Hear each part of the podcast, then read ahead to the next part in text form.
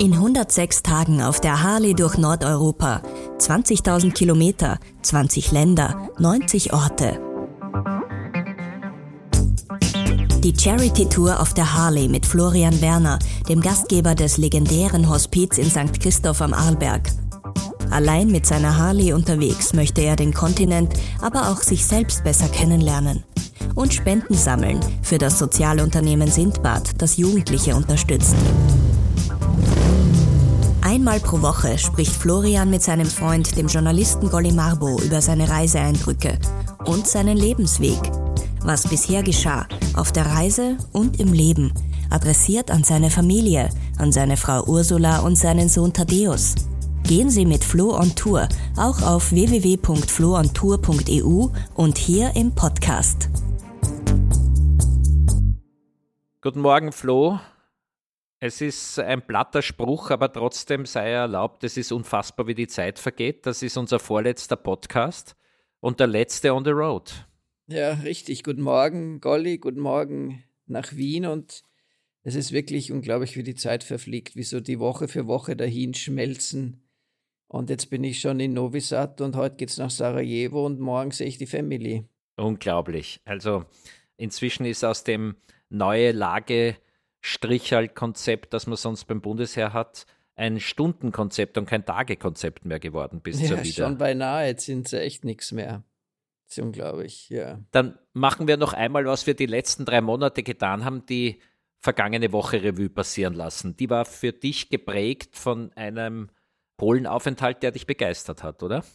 Ja, das war wirklich, also wie ich da von Litauen nach Polen reingefahren bin, war schon einmal die Landschaft unglaublich schön und das hat sich fortgesetzt, ein, ein unglaublich gepflegtes Land, von der Infrastruktur her toll, also die Autobahnen toll beieinander. Es ist kein Dreck, der da an den Straßenrändern herumliegt. Sie haben unglaubliche Alleen, wo man entlang fährt, aber stundenlang entlang fährt auf der Bundesstraße, zeitweise sogar doppelreihige Alleen, wo dazwischen Grünflächen sind. Also wirklich ein unglaublich faszinierendes und schönes Land ist dieses Polen und dann doch auch vom Wesen sehr vertraut, nicht? Die katholische Prägung, äh, die Bauwerke. Ja, es ist echt, ich habe mich da echt pudelwohl gefühlt. Ich meine, ich habe mich jetzt auch in Serbien, wo ich bin, ich habe mich eigentlich die ganze, die ganze Reise sehr wohl gefühlt. Aber das Polen war echt und die Städte dann auch, die ich anschauen durfte, das ist echt der Hit und die Geschichte und klar, das Vertraute mit den Kirchen. Also man fühlt sich da schon sehr wohl. Oder ich habe mich sehr wohl gefühlt. Ich weiß nicht, wie weit du das kennst, aber in Wien gibt es ja den Leopoldsberg.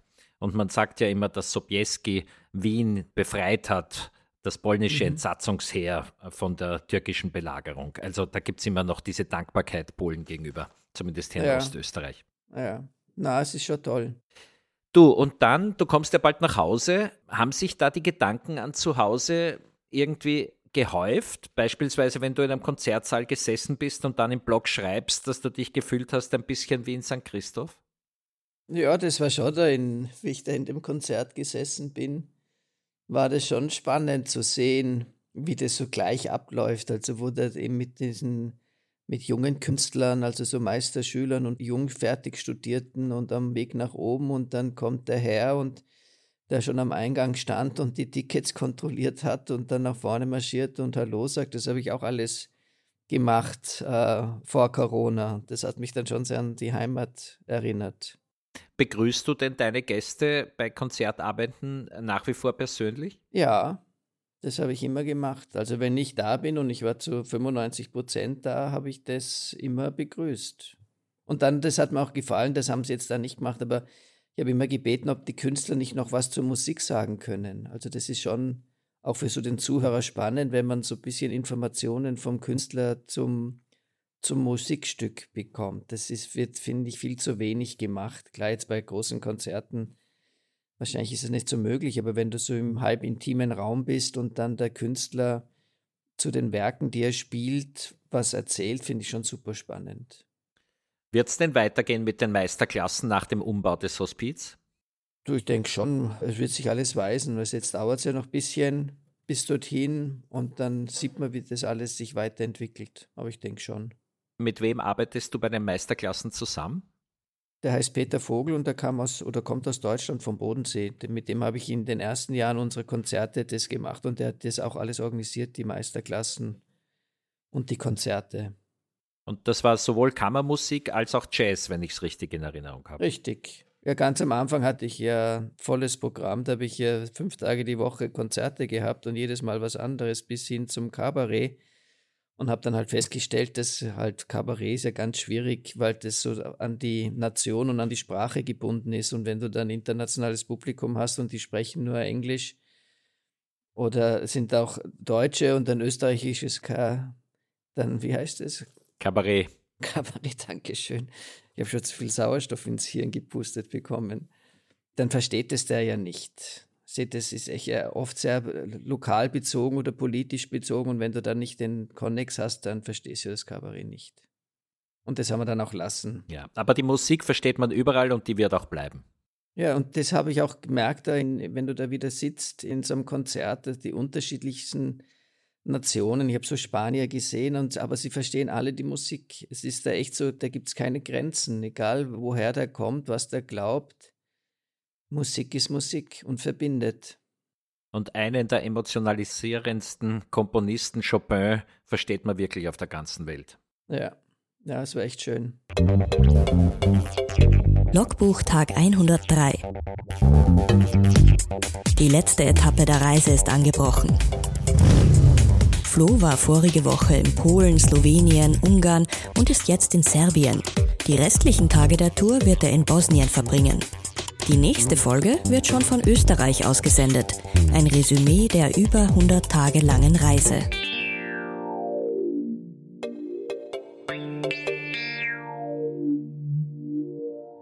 Du, dann bist du in Krakau gewesen, eine umwerfende Stadt, wie ich finde. Ich habe die allerdings noch erlebt, aber sie nicht so Touri über flutet, wie du sie geschildert hast. Das hat ja ein bisschen geklungen wie der Times Square. Ich weiß eben nicht, ob das Touri überflutet war, weil es war auch am Montag oder am Sonntagabend. Die haben einfach sehr viele Studenten auch dort. Und das sind einfach das, also Touri ja, aber sehr viel aus der Umgebung oder als polnische Touristen, die dort sind. Und es unglaublich, wie es da gewuselt hat. Tag ein, Tag aus. In der Früh noch nicht, aber dann am Vormittag, da war echt Bewegung in der Stadt. In einmal bin ich in einem Pub gesessen, da habe ich gemeint, ich bin im Königreich. Da hat es nur Englisch, Schottisch, Irländisch, da war überhaupt nichts Polnisches dort. Da war ich echt im Little Great Britain war ich dort. Aber hat dich das nicht ein bisschen an St. Anton erinnert? Na, gar nicht. Es war einfach nur witzig, dort zu sitzen mit dem Blick auf den Platz hinaus. Und dann lauscht du den Gesprächen und dann habe ich auch mit einem gesprochen, der aus England jetzt da nach Krakau gezogen ist und, und dort jetzt lebt und noch ein bisschen unterrichtet an der internationalen Schule. Es ist, war einfach, also da habe ich nicht an zu Hause gedacht. Das hat mir also jetzt nicht so, dass das mich daran erinnert hat. Na, so ein bisschen ein Vorteil, dass man St. Anton gegenüber hat, dass es so ein bisschen ein Mini-Ischgl ist, wo dann die Lokaldichte eben auch sehr hoch wäre und viele Skilehrerinnen aus, was weiß ich, Skandinavien kommen, die dann Englisch sprechen. Mhm. Aber die Dichte ist in Krakau mal massiv höher als in St. Anton. Also da lokale, das, die Lokaldichte in Krakau ist sicher um einiges größer als die Lokaldichte in St. Anton oder in den Alpen. Es ist unglaublich, was die dort Restaurants haben. Die wurden ja zur kulinarischen Hauptstadt erkoren dort im Jahr 2017, glaube ich. Es ist unglaublich, was die kulinarisch auf die Beine gestellt haben in Krakau. Wir haben ja öfter über Lokale gesprochen und immer wieder kommt mir der Gedanke, ob sich die Speisekarte des Hospiz jetzt nach deiner Reise essentiell ändern wird zu früher. Eigentlich nicht. Ich wüsste auch nicht warum, weil diese, das habe ich auch hier gemerkt, also du suchst natürlich immer wieder auch so ein bisschen das lokale Essen, das habe ich auch in Bratislava dann gehabt, war dann eh wie zu Hause, wie in Österreich, da gab es dann auch einen Apfelstrudel zum Dessert das dort so als Lokalgericht gezeigt wurde. Und dann ist es halt einfach so, dass es, du kriegst im Grunde fast überall das Gleiche zum Essen. Also es ist auf der einen Seite sehr schade, aber es ist dann halt so dieses, dann auch die Globalisierung, dass du ja egal, wo du hinkommst, wenn du jetzt nicht wirklich so in diese ureinheimischen Lokale gehst, was ich eben auch in Warschau gemacht habe, war super lecker. Aber sonst ist die Speisen sind diese Mischung aus lokalen Fusion mit internationaler Küche und das siehst du überall, egal wo ich war. Und so kann man ja auch eure Küche beschreiben, oder? Ja, und so ist es bei uns auch und so ist es am Arlberg, dass du halt auch diese lokalen vom Wiener Schnitzel zur Fusion-Küche, also da ist alles bis alles zum Essen. Also das ist da schon, ich meine, es gibt ja auch nicht unendlich an Speisen, also es ist ja nicht so, dass du unendliche Gerichte machen kannst. Das sind ja dann die Ingredienzien, die sich dann unterscheiden, aber im Grunde ist es ja auch ein übersehbarer Haufen an Gerichten, die es da gibt. Und du findest den Dönerladen bis zum Italiener überall, bis zum Burger, bis zum äh, Pizza natürlich, es ist alles da vertreten und dann natürlich die Einheimischen, aber selbst die einheimischen Lokale haben dann die, diese internationalen Gerichte. Du kriegst echt überall alles zum Essen. Wie du sagst, einerseits angenehm, Gerade wenn man mit Kindern unterwegs ist, kann man überall ein Schnitzel bestellen oder Spaghetti Bolognese. Richtig. Andererseits natürlich geht ein bisschen was verloren. Aber was ja. nicht verloren geht, ist die jeweilige Geschichte der Orte, wo man ist und wo man war. Äh, ist es in Krakau immer noch so, dass man jeden zweiten Eck was von Papst Johannes Paul II. sieht? Der war und ist schon sehr präsent dort. Ich war ja dann auch oben da am Balberhügel und haben mir da die Kirche angeschaut, die Kathedrale, wo er seine erste Messe gehalten hat auch. Und der ist schon präsent. Also wirklich, wie du sagst, da gibt es diese Geschäfte und überall gibt es dann Rosenkränze oder Fotos vom Johannes Paul. Also der ist schon, der ist schon in Krakau präsent. War ja auch eine Persönlichkeit, ich meine. Genau, er kam ja aus Krakau dann nach Rom ja. zur Papstwahl. Und dann hat ihn ein österreichischer Kardinal den Kollegen vorgeschlagen. Das war Kardinal König der Papstmacher von Johannes Paul II. Echt? Witzig. Mhm. Das habe ich nicht gewusst. Nein, er ist schon präsent in Krakau. Dann warst du noch an einem zweiten Ort und auch da hat, äh, wollte er ja durchaus Beziehung hin, weil er Juden geschützt hat äh, in der Zeit der Nazis und weil er äh, sich das ja verdient gemacht hat im Schutz von verfolgten Jüdinnen und Juden und dann warst du in Auschwitz und da ist dir die Sprache weggeblieben. Ja, das ist, also es war immer geplant, dass ich, das wollte ich auch, war ich eigentlich noch nie in einem Konzentrationslager, aber auch nicht jetzt bei uns in Österreich, in Mauthausen. Und das war natürlich dann naheliegend, wenn man schon dort ist, dass man sich das auch anschaut. Und, und ich bin dorthin gefahren, war erstaunt, dass eigentlich am Montag so viele Leute dort sind. Weil ich eigentlich gedacht habe, da könnte es vielleicht ein bisschen ruhiger werden, wobei ich keinen Vergleich habe zu einem Sonntag oder zu einem Samstag, was dort los sein muss oder in der Hochsaison.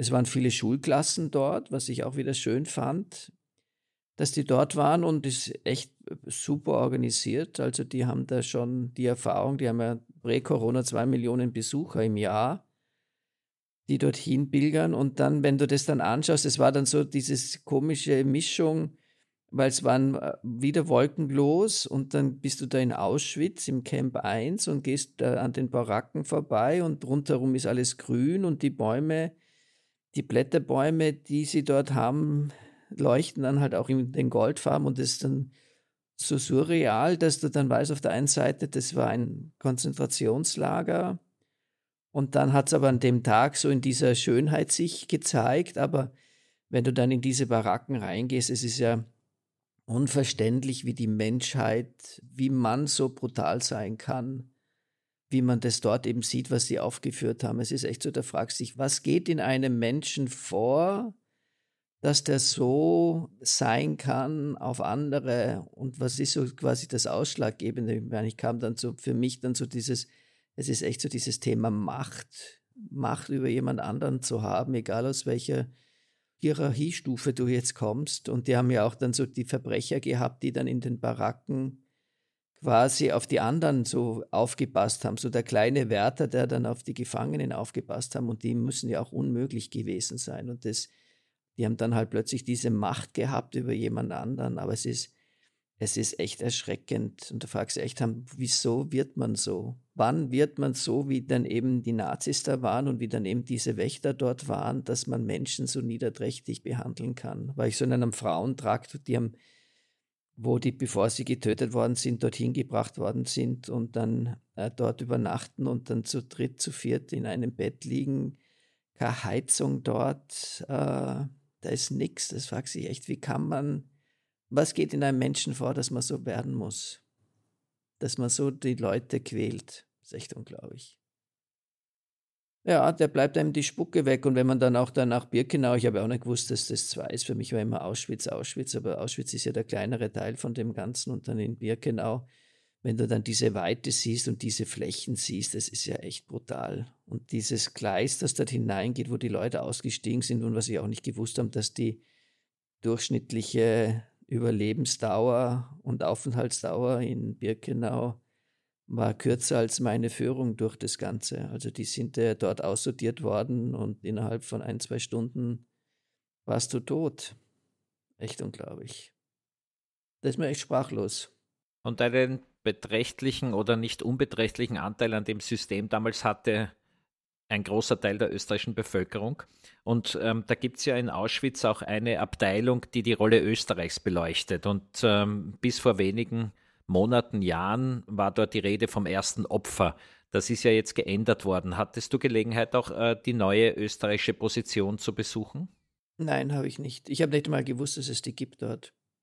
Die, die, wird auch nicht, also es wird auch nicht irgendwo, es wäre mir nichts aufgefallen, dass du da was gelesen hättest oder dass auch die Leute dort, also der Guide, der uns geführt hat, was gesagt hätte. Also da war nichts präsent. Also Österreich ist nach außen hin dort nicht präsent. Kann man jetzt gut finden oder schlecht, schauen wir mal. Ja. Werden wir weiter recherchieren. Von dieser Hölle in Auschwitz dann doch auch in die Nähe von Österreich. Ich bin ja fast ein bisschen beleidigt, um das Thema zu wechseln, dass du so nah warst und nicht einmal auf ein Café vorbeigekommen bist. Wie kann man in Bratislava übernachten und die 50 Kilometer zum Café in die Währinger Straße nicht schaffen? Ich war da echt, als ich da runtergefahren bin vom Brünn, habe ich ja so mitgenommen, weil dann auf der Landkarte plötzlich Brünn aufgetaucht ist. Und ich gesagt, da könnte ich jetzt eigentlich auch noch hinfahren, Zeit hatte ich. Und da merkst du dann schon, wenn du dort Richtung Süden fährst, wie dann plötzlich an der Tankstelle du die Möglichkeit hast, österreichische Vignetten zu kaufen, äh, weil ich dort eben geschaut habe, ob ich, äh, oder ich wollte eine Vignette kaufen, weil ich festgestellt habe, die haben eben Vignettenpflicht, aber die sind so nett dort. In der Slowakei, dass sie keine Motorradfahrer brauchen keine Vignette. Also dann habe ich dort gesehen, dass sie da diese Vignetten haben und dann fährst du weiter und dann taucht auch schon das erste Mal Wien auf auf den Schildern. Also ich hätte dann auch nach Wien abbiegen können. Und die Versuchung wäre auch naheliegend gewesen, aber es war dann halt so, dass das halt nicht auf meiner Reiseroute stand. Und wie ich in Bratislava war, war halt äh, klar sehr nah auch zu Hainburg, dort wo ich gewohnt habe. hätte ich, wenn ich rechts abgebogen wäre, wäre ich nach Hainburg gekommen. Aber es war dann halt, ich wollte dann doch in die Stadt und nicht nach Wien auf ein Café gehen, weil Wien sehe ich danach auch noch. Aber es ist schon echt sehr nahe gewesen, wobei sich ja dann die Distanz wieder vergrößert hat zu Österreich, wie ich dann eben ja, weil ich am nächsten Tag ja dann nach Budapest weiter bin. Aber die Versuchung wäre da gewesen. Jedenfalls zwei Anmerkungen dazu. Die eine, meine Mutter ist in Brünn geboren. Ich bin also sozusagen dieser Stadt auch irgendwie verbunden und bin ein Flüchtlingskind erster Generation. Mhm. Und das Zweite, in Bratislava war dieser Tage ein schreckliches Attentat gegen eine Gay-Bar. Und äh, in unseren Medien wurde berichtet, dass die ganze Stadt unter Schock gestanden wäre. Hast du da was mitbekommen davon? Gar nichts. Also hier hast du jetzt als Tourist und du hast auch in der Stadt nichts gemerkt. Also es war jetzt da nicht ein irgendwo, dass du das Gefühl hast, da war ein großes Polizeiaufkommen oder dass da mehr Polizei präsent gewesen wäre. Es waren massig Leute unterwegs, also du hast hier gar nichts mitbekommen. Und in Budapest und in Serbien, wie ist da die Wahrnehmung von Österreich, weil du ja so nahe bist und wir uns immer für den Anfang des Balkans halten und das Zentrum der ganzen Region? Spürt man da unsere österreichischen Wurzeln? Ich glaube, wir sind weit entfernt vom Zentrum. Die Österreicher, wir nehmen uns da, glaube ich, zu wichtig in dem ganzen Bereich habe festgestellt, dass wir da relativ unwichtig sind. Also wenn du jetzt als Tourist in diese äh, Gegenden reist, in Budapest, war das Schönste, dass ich kenne da den Chef von der Österreich-Werbung und ich hatte dort den, quasi einen Empfang in der Österreich-Werbung und habe ein Gläschen Sekt bekommen zum Trinken. Das war so das meiste, was ich an Österreich dort gesehen habe. Und klar, die Geschichte ist, ist präsent dort. Aber jetzt, wenn du da so reist, sind wir da also nicht irgendwie, weiß Gott, wie wichtig Österreich oder auch präsent, wäre mir jetzt nichts null aufgefallen. Also da in Budapest waren ja, sind ja auch, war ich anfangs etwas überfordert von der Größe der Stadt und von den Menschen. weil ich das überhaupt nach, ich habe zwar im Zentrum gewohnt, aber irgendwo ist das Zentrum relativ groß in Budapest und äh, war etwas verloren am Anfang, vor allem da sind ja auch massig Leute unterwegs und das fand ich eigentlich dort noch am, eigentlich am internationalsten Budapest, also da haben echt viele Englisch gesprochen, also oder und auch Englisch gehört habe ich da sehr viel. Hast du oben am Berg gewohnt oder unten in der Stadt? Nein, in der Stadt habe ich gewohnt. In einem netten neuen Hotel also in der Innenstadt ist, aber die Innenstadt muss echt groß sein. Da, weil das ist also nicht so, dass ich da in der, in der Kärntner Straße gewohnt habe, um sowas zu sagen, und dann halt irgendwo gewusst habe, dass so das das Zentrum. Ich habe dann eben gefragt, wo ist denn da das Zentrum ist? Und dann gesagt, ich bin ja im Zentrum. Aber ich sage, irgendwo muss es ja da Zentrum, Zentrum geben. Aber es war dann nicht der Fall. Also es ist echt eine große Stadt, das Budapest. Aber es, also wie ich da reingefahren bin über die Brücke, ist dann und da halt auch wieder schönes Wetter. Dann sagt, hm, die hat schon was. Und da die Straße diese Prachtallee hinaus, das ist dann eben, wo die Österreich-Werbung ist, bin ich die ein Stück entlang gefahren, die ist schon echt schön da. Budapest liegt halt im Gegensatz zu Wien tatsächlich an der Donau. Ja, das ist echt, also und die Donau, die dort überquerst und die zwei Bereiche, ich war ja dann am, ich weiß jetzt nicht, ob ich am Abend dann in Best war oder in Buda, eins von beiden, aber ich war dann auch über der Brücke drüben und das ist schon mit Blick auf die Donau, ist echt schön dort. Du weißt, Bezug zu Österreich, die Brücken heißen einerseits nach dem Kaiser Franz Josef und andererseits nach der Erschebet, nach der Sissi, Erschebet Heat. Ja. Die weiße Brücke, über die du sicher gefahren bist. Ja, richtig. Auf seiner Charity-Tour sammelt Flo Spenden für Sindbad. Das Sozialunternehmen bringt SchülerInnen aus Brennpunktschulen mit MentorInnen zusammen. In einem einjährigen Programm sollen die Mentees in eine für sie neue Lebenswelt eintauchen können und sozial gestärkt werden. Das soll Zukunftsperspektiven und einen Zugang zum Arbeitsmarkt eröffnen. Unterstützen Sie Sindbad auf www.floontour.eu.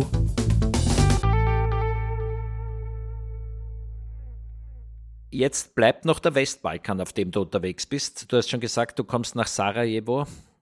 Vielleicht ist das ein unglaublich archaischer Schlusspunkt, weil in Sarajevo war nicht nur der Untergang der Monarchie ausgelöst worden, sondern da war auch dieser schreckliche Bürgerkrieg, eine Analogie zur Ukraine und Russland, könnte man fast sagen. Mhm.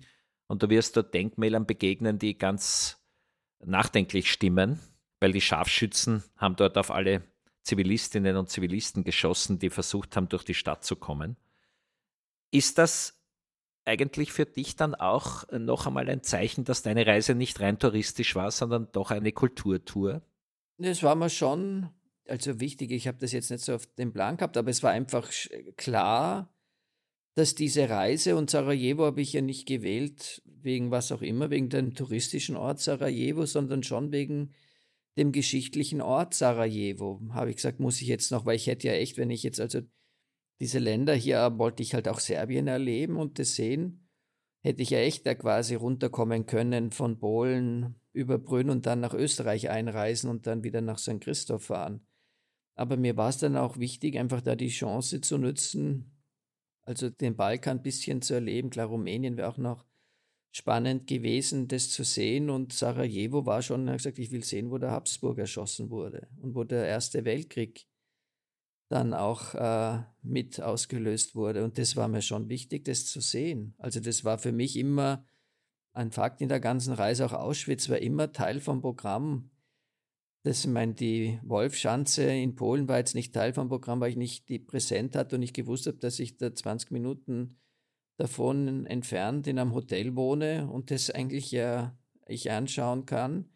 Also es war mir immer wichtig und ich habe das sofort, weil das ist dann gesagt, da muss ich hin, das muss man anschauen. Diese geschichtlichen Aspekte haben mich eigentlich sehr fasziniert. Auch wenn ich dann so das gelesen habe auf Wikipedia, die Geschichte ist ja echt unglaublich von den Ländern und wie sie sich auch wiederholt und wir nicht daraus lernen. Das ist eigentlich so das frustrierende Learning daraus ist aus dem ganzen Geschichtsunterricht hier in, im Osten quasi, jetzt wenn ich von St. Christoph aus das sehe, ist, dass wir eigentlich nichts lernen, die Menschheit. Deine Faszination der Geschichte hat man daran erkennen können, dass die Informationsblöcke zu historischen Ereignissen immer länger geworden sind in deinen ja. Blogberichten. Ja, es war echt spannend zu sehen und ich habe auch so das Feedback, das ich von den meinen Followern bekommen habe, war schon, die haben sich eigentlich gefreut, dass sie dann immer wieder Geschichtsunterricht hatten im kleinen Happen und ich halt auch gelernt habe, wie wenig ich eigentlich weiß. Also wie unwissend wir in Wahrheit, also wahrscheinlich nicht alles, wird schon ein paar geben, die sich da besser auskennen, aber so der normalsterbliche Ich, der da draußen unterwegs ist, wie unwissend wir sind und wie wenig Ahnung wir von unserem Umfeld auch haben, also gerade in den Balkan oder da Litauen, Estland, Lettland. Also ist schon traurig, wie blind wir da durchs Leben und dann meinen dann, wir leben im Zentrum des Geschehens, wenn ich da in Österreich bin. Das ist echt also Drama. Zum Abschluss äh, dieses Gesprächs noch eine Banalität. Mitbringsel, hast du inzwischen noch irgendwelche besorgen können für deine Verwandtschaft oder kommst du wirklich ohne Gaben? Ich, äh, das war echt so das Nicht-Wissen. Also ich habe für den Tadeus habe ich was dabei. Aber für die restliche Familie habe ich, habe ich nichts dabei, außer mich selber, dass ich hoffentlich jetzt auch die letzte Etappe noch gesund überstehe und wieder gesund äh, wir uns in die Arme nehmen können, aber es war dann echt schwer, weil sie, ich meine, da hätte ich ja, ich hätte ja nicht mal gewusst, wo ich beginnen, wo ich aufhören soll an Souveniren. Also aus welchem Land nimmst du jetzt ein Souvenir mit? Früher war es halt, okay, da bist nach London oder nach in irgendeine Stadt und hast dann aus London halt einen Teil mitgenommen, weil du halt nur in London warst. Aber wenn du jetzt so die, glaube ich, 24 Länder, die ich bereist habe, ich hätte ja nicht mal gewusst, was ich mitnehmen soll. Dann hat meine Mama gesagt, ich soll doch da Bernstein aber Bernstein gibt es ja hier wie Sand am Meer, kommt davor. Ich meine, in jeder Stadt, da auch oben im Norden von hier jetzt in den baltischen Städten, und sagt, das ist ja, da gibt es ja nur noch Bernstein. Also ich habe mir echt schwer getan, auch da das Richtige zu finden, um das mitzunehmen. Und deswegen ist es, komme ich hoffentlich gesund an und bringe mich selber von der Reise mit, äh, dass noch alles dran ist, was dran sein sollte. Das ist auch ganz sicher das Wichtigste. Flo, dann alles Gute, toi toi toi fürs Wiedersehen. Danke. Umarm ja, die richtigen Leute. Ähm, nicht, dass du aus Versehen vielleicht eine andere Frau in den Arm nimmst, weil du gar nicht mehr weißt, wie deine ausschaut. Wir haben uns ja gesehen online. Also das ist ja heutzutage mit den in der digitalen Welt ist das ja alles nicht mehr so dramatisch, weil man sich ja, ich habe ja jeden Tag sicher drei, viermal telefoniert. Und dann haben wir uns ja auch gesehen online. Also ich weiß, wir wissen, wie wir noch ausschauen. Wir haben uns eigentlich nicht verändert in den dreieinhalb Monaten. dann toi toi toi dafür und wir hören uns nächste Woche noch einmal zu einer Art Resümee und zu einem Ja, freue ich mich. Alles Liebe, Flo. Pass auf danke, dich auf. Danke, ciao. Ciao. Was bisher geschah. Die Charity-Reise durch Nordeuropa finden Sie überall, wo es Podcasts gibt und auf www.floontour.eu bei Insta auf florian.werner und auf TikTok florianwerner 373.